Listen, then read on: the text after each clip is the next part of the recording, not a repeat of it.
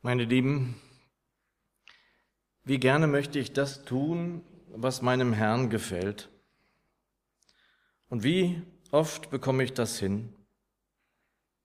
Und wann genau weiß ich, was ihm gefällt oder ihm missfällt? Wie oft interessieren sich Menschen dafür, es mit Gott zu wagen, um es dann ganz schnell wieder sein zu lassen? Denn sie denken, dass dieser Gott so viel erwartet, dass sie nicht imstande zu leisten sind, in, in der Lage sind. Und es ist an uns, besonders hier, es ihnen äh, mitzuteilen, dass das nicht der Wahrheit entspricht. Anschließend an die letzten Predigten. Wir sind dazu eben auch nicht in der Lage. Wir auch nicht.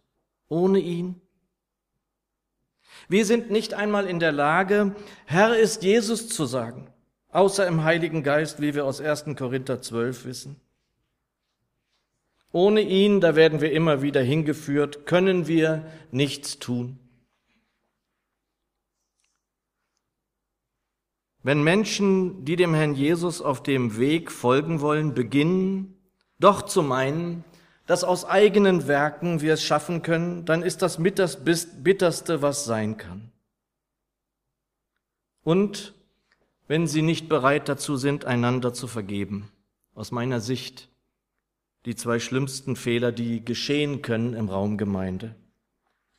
Beides kann immer wieder auch zu Gesetzlichkeit, beides kann immer wieder zu Pharisäertum führen.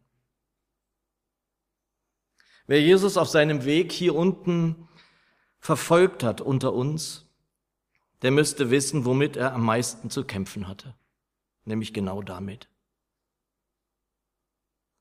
Unser Jesus, das dürfen wir im Johannesevangelium lesen, speiste am Ufer des Sees Tiberias 5000 Menschen mit nur fünf Broten und zwei Fischen. Danach wandelte er auf dem See, auf den Wellen. Und am Tag darauf suchten die Menschen nach ihm. Sie suchten ihn. Das können wir lesen dann in Johannes 6, wer es mitlesen möchte. Johannes 6, die Verse 22 bis 28. Johannes 6, 22 bis 28. Ich lese es uns in der neuen Genfer Übersetzung.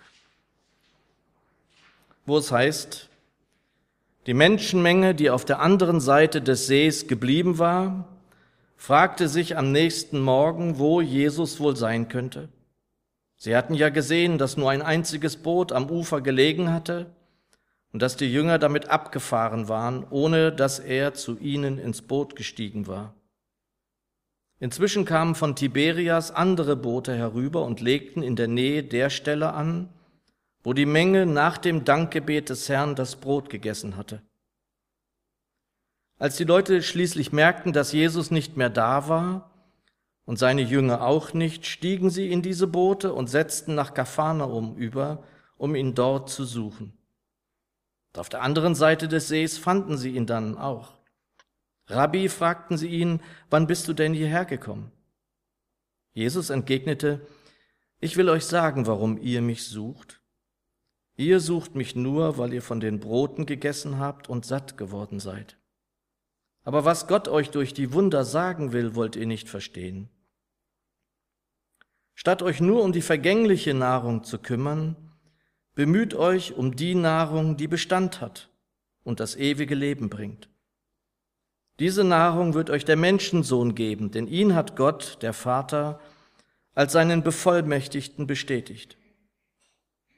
Da fragten sie ihn, was für Dinge müssen wir denn tun, um Gottes Willen zu erfüllen?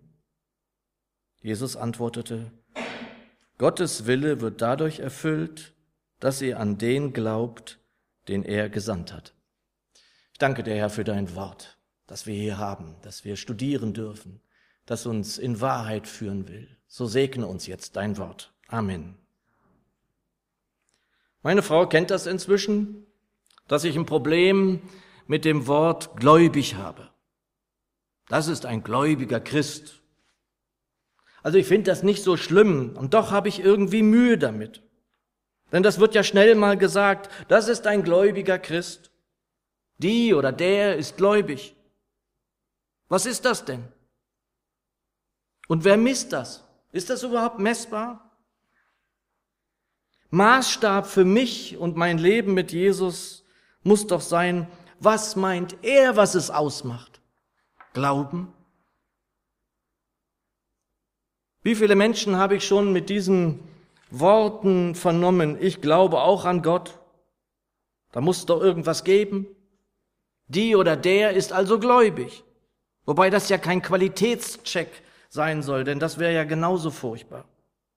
Also da könnte man schon dran sehen, es gibt da keinen Gradmesser des Glaubens, sondern es muss da etwas geben, was der Herr Jesus will und wir demnach tun sollten. Also zunächst sollen wir ihn aufsuchen. Denn wer sucht, der findet. Das kennt jedes Kind dieses Wort. Oder wer anklopft, dem, dem wird aufgetan. Das ist die Wahrheit. Vielleicht habt ihr die Losung gelesen am Freitag. So ein erstaunliches Wort aus Sacharja 1, Vers 3. Kehrt um zu mir, spricht der Herr Zebeot. So will ich zu euch umkehren. Unser Text für heute hier wird in der neuen Genfer Übersetzung überschrieben mit Die Menschenmenge sucht Jesus. Und unser Eindruck ist ja vielleicht, dass dies heutzutage nicht mehr so ist. Da gibt es sogar Verantwortliche in Kirchen und Gemeinden, die das genauso formulieren. Die Menschen suchen Gott nicht mehr. Wie oft habe ich das schon gehört? Gerade in den letzten Jahren. Jedes Mal geht mir das durch Mark und Bein. Denn meines Erachtens ist das ein fataler Irrtum. Denn auch wenn sie das vielleicht vordergründig nicht tun, so muss uns doch klar sein, dass sie ihn alle suchen, alle suchen ihn.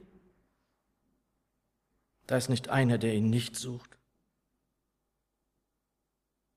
In 1. Timotheus 2, die Verse 3 bis 4 lesen wir, dies ist gut und angenehm vor Gott, unserem Heiland, der will, dass alle Menschen gerettet werden und zur Erkenntnis der Wahrheit kommen.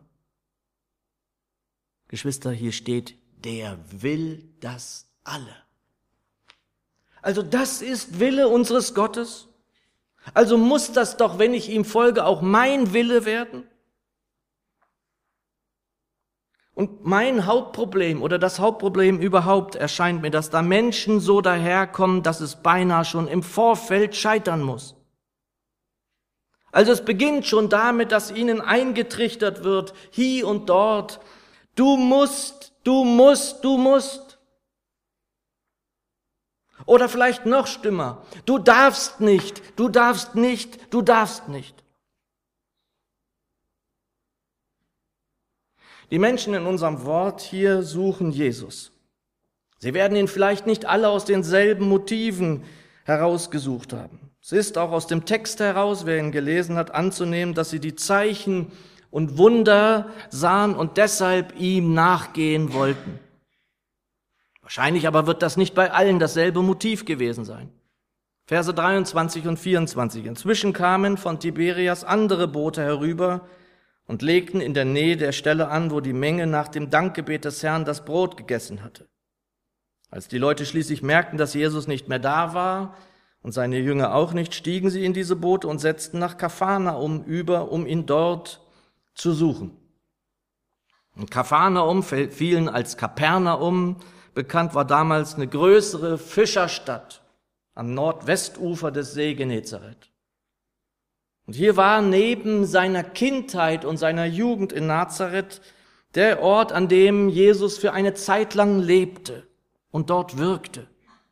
Und ich habe immer, wenn ich diesen Ort höre, dieser Tage habe ich eine, eine Sendung gesehen daraus. Da wurde dieses dieser Ort gezeigt. Es war eine interessante Sendung. Und ich habe immer das Bild vor Augen, dass er dort mit den Sündern am Tisch sitzt.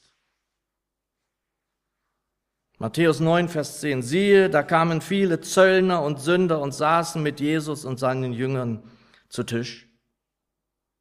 Er saß nicht mit den Lehrern, mit den Rabbinern, mit den Großen, mit den Theologen und Philosophen zu Tisch.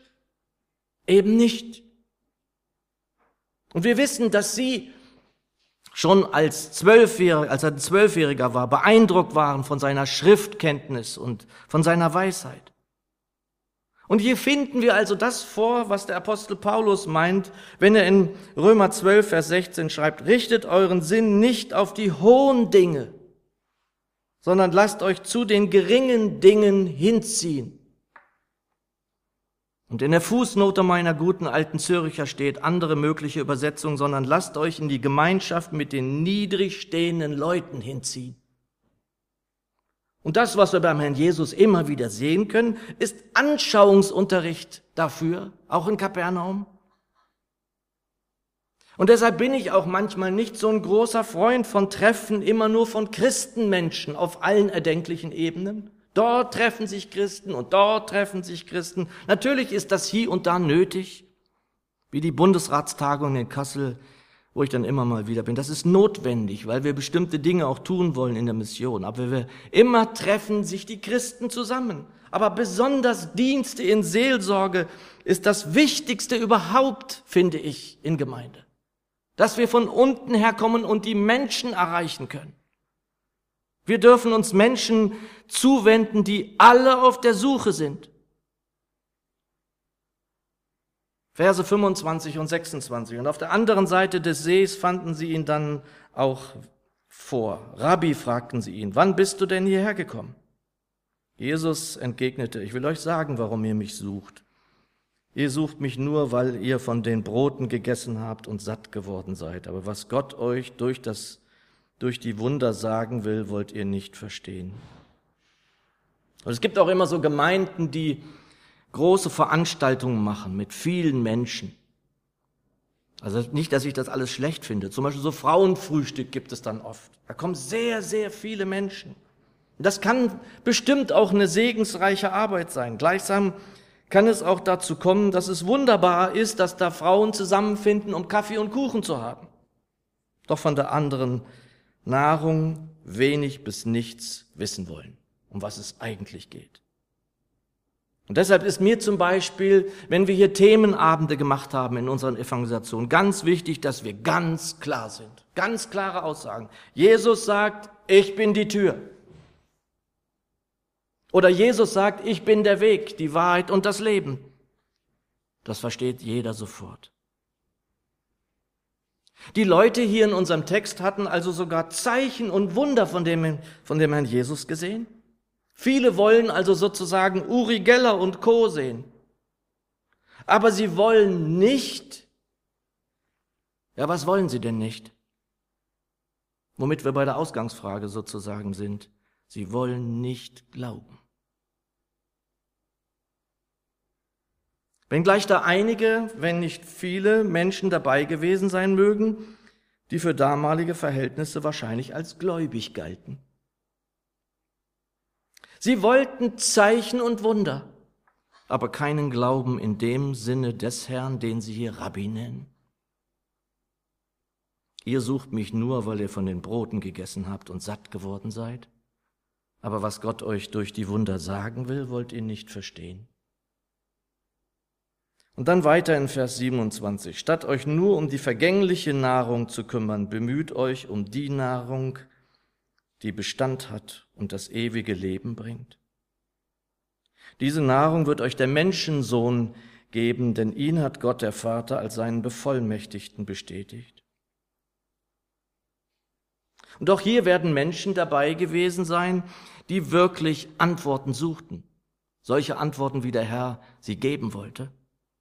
Es werden also nicht nur Prüfer da gewesen sein, sozusagen, jene, die die Schrift kannten, die ihn, den Mann aus Nazareth, irgendwie kannten, aber herauszufordern suchten.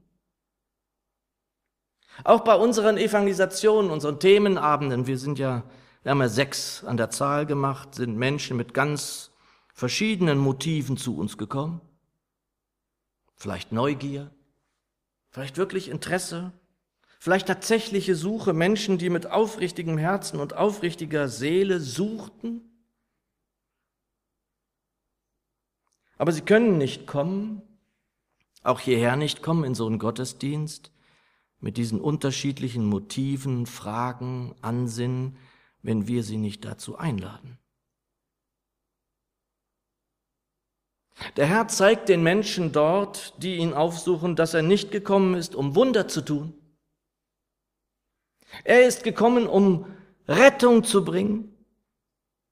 Und Rettung ist nicht dadurch möglich, dass wir Wunder sehen, dass Zeichen geschehen. Es geht übrigens auch nicht darum zu glauben, ja, da werden Menschen von Krankheiten befreit, da werden Menschen von Dämonen befreit oder was weiß ich. Ja, das ist wahr, das kann unser Herr und wir können es durch ihn auch heute noch. Vers 28, da fragten sie ihn, was für Dinge müssen wir denn tun, um Gottes Willen zu erfüllen? Jesus antwortete, Gottes Wille wird dadurch erfüllt, dass ihr an den glaubt, den er gesandt hat. Womit wir also wieder beim Ausgangspunkt sind. Glaubten die, die er mit nur fünf Broten und zwei Fischen genährt hatte, obwohl sie doch fünftausend waren? Glaubten die, die gesehen hatten, dass er auf den See gehen konnte? Wohl nicht wenige von ihnen waren sicher immer noch der Ansicht, dass nur sehr wenigen überhaupt es gelingen sollte, einmal überhaupt in die Nähe dieses Gottes kommen zu können. Und in diesem Kontext sozusagen ist das alles zu sehen aus meiner Sicht. Nur sehr wenige werden dabei sein. Wie viele, wie vielen wird das gesagt? Nur sehr wenige. Ganz wenige werden nur dabei sein. Und es kann schon gar nicht sein, dass vor allem die, mit denen der Herr Jesus am Tisch sei, saß, dabei sein könnten. Unmöglich. Das ist unmöglich geradezu. Aus der Sicht so einiger Zeitgenossen. Und manchmal denke ich, es ist heute noch so. Glauben bei Jesus ist nicht etwas, das mache ich mal so und das war's dann auch.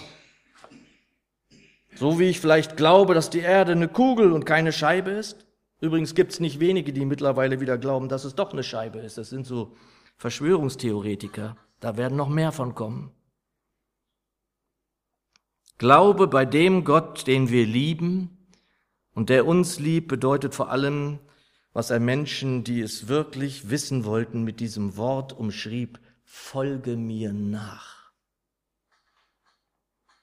Folge mir nach. Denn wer Jesus nachfolgt, der gibt erstmal alles auf. Wer Jesus nachfolgt, der lässt zunächst einmal alles stehen und liegen wie die Jünger. Wer Jesus nachfolgt, der sieht erstmal von sich selbst ab und schaut auf ihn. Wer Jesus nachfolgt, der vertraut ihm nicht nur, sondern vertraut ihm alles, ja sein Leben an.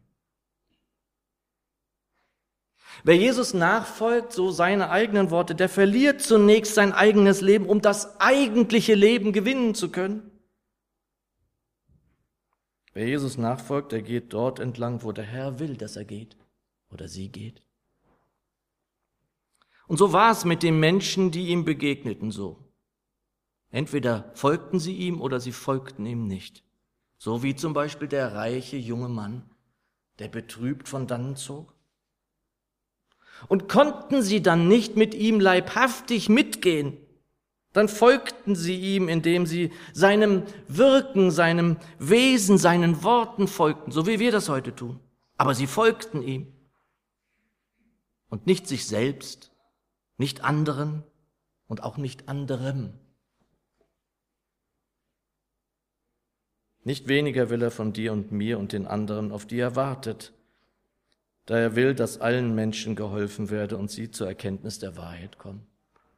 Alle Menschen. Nur zehn Verse weiter in diesem Text, in Johannes 6. Wir können uns das jetzt nicht alles vornehmen, wunderbare Worte, aber wir haben die Zeit jetzt nicht. Sagt der Herr Jesus, oder zeigt er, wie ernst er es eigentlich wirklich meint mit dem, dass es dem Vater am Herzen liegt, dass alle dahin kommen? Verse 37 bis 40 heißt es, alle, die der Vater mir gibt, werden zu mir kommen. Und wer zu mir kommt, den werde ich nicht hinausweisen. Vielleicht eins der wichtigsten Worte überhaupt in der Schrift. Die, die zu ihm kommen, wird er nicht zurückstoßen. Denn ich bin nicht vom Himmel herabgekommen, um das zu tun, was ich selber will, sondern um den Willen dessen zu erfüllen, der mich gesandt hat. Und der Wille dessen, der mich gesandt hat, ist, dass ich von all denen, die er mir gegeben hat, niemanden verloren gehen lasse, sondern dass ich sie an jenem letzten Tag vom Tod auferwecke.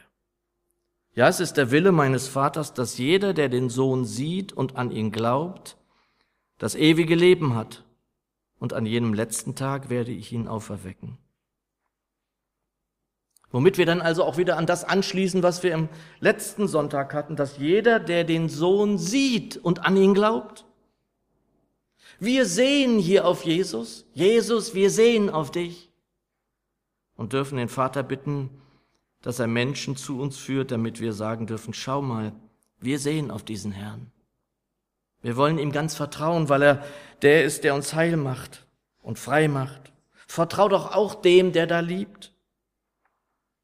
Dem, der uns liebt und uns von unseren Sünden gewaschen hat in seinem Blut und uns gemacht hat zu einem Königtum, zu Priestern, seinem Gott und Vater, ihm sei Herrlichkeit und Macht von Ewigkeit zu Ewigkeit. Bist du vielleicht abgewichen? Bist du nicht mehr oder nicht ganz entschieden für diesen Jesus? Dann folge ihm nach. Auch wir folgen ihm, denn in keinem anderen ist das Heil. Amen.